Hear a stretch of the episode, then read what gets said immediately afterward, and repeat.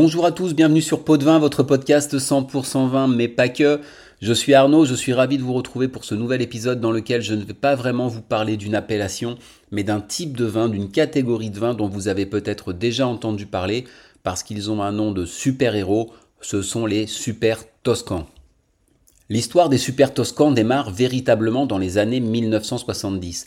Quelques vignerons visionnaires et peut-être un peu rebelles, il faut le dire, décident de produire le vin qu'ils aiment avec les cépages qu'ils aiment et donc de s'affranchir du système d'appellation italien puisqu'ils ne veulent respecter aucun cahier des charges existant.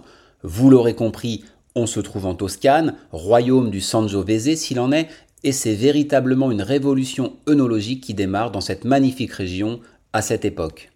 Alors c'est quoi un super toscan? C'est tout simplement un vin haut de gamme produit à partir de cépages internationaux tels que le Cabernet Sauvignon, le Merlot, la Syrah ou le Cabernet Franc dans une région viticole dominée, on l'a dit, par le Sangiovese. Rappelez-vous, on l'avait abordé avec le Chianti et avec des méthodes de vinification quelque peu différentes également. Alors pour bien comprendre ce qui s'est passé, il faut remonter au début des années 40. Le marquis Mario Incisa della Rocchetta naît à Rome en 1889 d'une famille piémontaise. Il entreprend des études d'agriculture à Pise pendant lesquelles il développe un certain goût pour l'agronomie. Au début des années 40, il s'installe dans la région de Marem, une zone au bord de la mer Tyrrhénienne, avec son épouse Clarisse della Gheradesca, descendante d'une des plus anciennes familles de Toscane, la famille du comte Ugolino. C'est un amoureux des vins bordelais, alors il importe du Cabernet Sauvignon et du Cabernet Franc et le plante dans la région de Bolgheri, sur la côte toscane. Il se raconte aussi qu'il a senti une similitude extraordinaire entre son sol à Bolgheri et la région des Graves de Bordeaux en raison de sa composition principalement graveleuse et caillouteuse mélangée à de l'argile. Il vinifie son premier vin à la fin des années 40 sous le nom de Sassicaia, mais le vin reste dans un cadre privé jusqu'en 1971 qui voit la sortie du premier millésime, le millésime 1968. Puis d'autres vignerons lui emboîtent le pas. Très vite, la presse internationale, notamment le fameux critique Robert Parker, s'empare du sujet et en quelques années, la Toscane revient sur le devant de la scène internationale et plus particulièrement ses vins à part qui de plus gagnent des concours viticoles face aux poids lourds bordelais. La légende est en marche, on commence à les appeler les super toscans. Alors au départ, bien sûr, ils sont commercialisés sous l'appellation Vino da Tavola, vin de table, mais créé en 1992 l'IGT Toscana, IGT signifie Indicazione Geographica Tipica, pour leur permettre d'être dans le giron d'une appellation un peu plus reluisante et aussi pour rappeler l'origine géographique de ces prestigieuses bouteilles.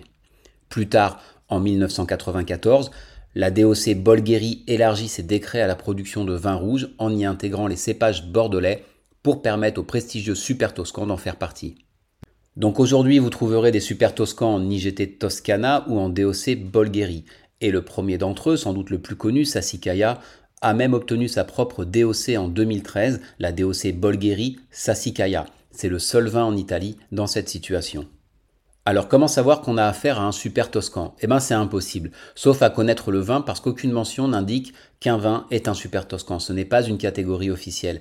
Alors rassurez-vous, beaucoup sont extrêmement connus parmi les vins les plus recherchés dans le monde, avec le prix qui va avec, vous vous en doutez. En plus, de nombreux producteurs utilisent le suffixe aya dans le nom donné au vin. Ce sont des indices qui peuvent vous mettre sur la piste, mais je ne vous les garantis pas à 100%.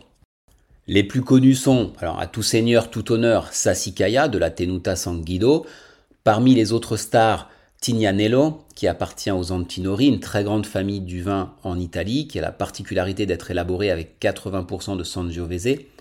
Solaya, un autre vin des Antinori, mais à dominante de Cabernet cette fois, Ornellaia, qui appartient depuis 2005 à une autre grande famille du vin, la famille Frescobaldi, tout comme Masseto, produit lui à partir de Merlot, une autre référence également. Radigafi, un 100% Merlot de l'Hacienda Agricola Tuarita qui est entré dans l'histoire après avoir été le premier vin italien à obtenir la note de 100% de Robert Parker. Vous avez aussi Piccionero du domaine Tolaini, Cagliarosa, Oreno de la Tenuta Sette Ponti et bien d'autres. Vous avez des super toscans à des prix abordables, on va dire, autour d'une cinquantaine d'euros, et d'autres qui montent à 200, 300 euros, voire plus. Masseto approche les 1000 euros. Voilà, même si c'est compliqué d'en boire, au moins vous savez ce que c'est. C'est vraiment un phénomène à part dans le monde du vin, ces super toscans. On aura l'occasion de parler d'autres vins italiens plus accessibles prochainement. En attendant, nous irons faire un tour du côté du Portugal dans le prochain épisode. Merci d'être fidèle à Pot de Vin. Si ça vous plaît, n'hésitez pas à en parler autour de vous et cette fois sans modération.